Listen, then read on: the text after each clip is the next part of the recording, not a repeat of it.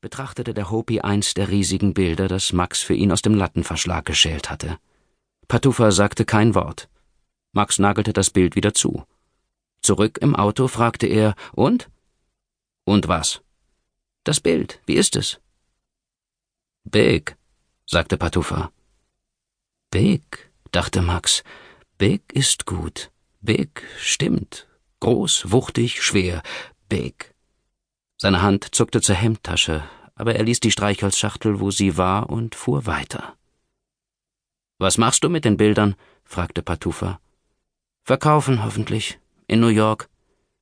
Du fährst nach New York? Das ist weit. 2500 Meilen. Die Luft war staubig. Trotzdem konnte man die Fenster nicht geschlossen halten.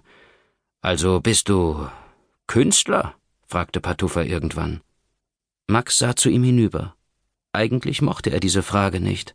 Jetzt aber schien es, als hätte Patufa Itamwe einen Knopf gedrückt, und Max legte los, sprach über sich und sein Leben, zunächst langsam, tastend, dann hastiger, und seine Sätze entwickelten sich zum automatischen Sprechen, das ihn mitriss, und Max gab preis, wie genau er hergekommen war nach Arizona, und was einen 60-jährigen Menschen antreibt, jede Menge schwere Bilder von einem Ort zum anderen zu karren, ohne große Aussicht darauf, sie verkaufen zu können. Und Max erzählte, was es mit dem Malen auf sich hat, mit der Kunst. Ein Kunstwerk ist ein Stück Natur, gesehen durch ein Temperament, sagt Emile Solar, und Max ergänzte, dass es für einen Künstler nicht reiche, die äußere Natur zu betrachten, die Welt jenseits des Geistes, nein, er, Max, male immer mit einem offenen Auge und einem geschlossenen. Und das offene Auge sehe in die Welt hinaus, das geschlossene dagegen tauche hinab ins eigene, ins innere Meer. Kein Taucher, fügte Max hinzu, weiß vor seinem Sprung, was er zurückbringen wird. In diesem Augenblick hielt Max an. Es gibt noch mehr Bilder, flüsterte er und deutete auf sein Herz. Hier drinnen. Der Hopi schaute ihn fragend an. Max zog die Streichholzschachtel aus der Hemdtasche am Herzen, öffnete sie und kippte sieben briefmarkenkleine Schnipsel zu Pantuffer aufs Armaturenbrett. Ich habe Farbe auf das Papier gegeben, sagte Max, und die Farbe mit einem Glasstreifen abgezogen. Aus dem schmalsten Pinsel habe ich noch ein paar Härchen gezupft und unter der Lupe weitergemalt. Sieben Mikroben durch ein Temperament gesehen. Die allerkleinsten Bilder vielleicht, die es je gab. Pantuffer kniff die Augen zusammen. Willst du die Bilder verkaufen? fragte er. Nein, sagte Max, noch nicht. Behutsam packte er die Mikroben wieder ein.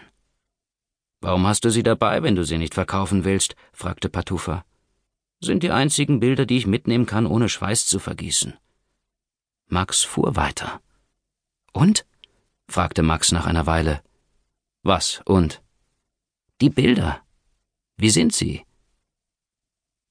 Small, sagte Pantuffer. Very small. Max blickte hinüber. Er wollte Pantuffer ein Lächeln schenken. Doch der Sitz neben ihm war leer. Ehe Max die Galerie in New York aufsuchte, fuhr er nach Long Island. Er sprang ins Meer und tauchte mit offenen Augen lange und ausdauernd. Das Schwimmen, eine lebenslange Leidenschaft. Max verbrachte drei Wochen in New York. Am letzten Tag schlenderte er zur Bibliothek. Dort schlug er ein Buch auf. Patufa Itamfe las er bedeutet Das Meer in uns. Max klappte das Buch zu und fuhr zurück nach Sedona. Er hatte kein einziges Bild verkauft. Lou. Alles starb hier.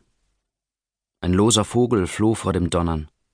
Keine Krähe, kein Rabe, kein Kakadu, eine Amsel. Max sah ihr nach in die Nacht. Fliegen, fliehen. Stattdessen Granaten, Kanonen, Ducken in den Grabendreck. Jedes Bild ertrank im Jahr 1915. Was ist deine Lieblingsbeschäftigung, Max? Sehen. Sehen, sehen. Seine lebenslange Antwort. Doch gab's nichts mehr zu sehen jetzt. Das Licht lag im Schlamm. Vater stand vor der Leinwand. Er quetschte Wasserreste aus den Pinseln, ordnete mit geübten Griffen die Farbeimerchen und warf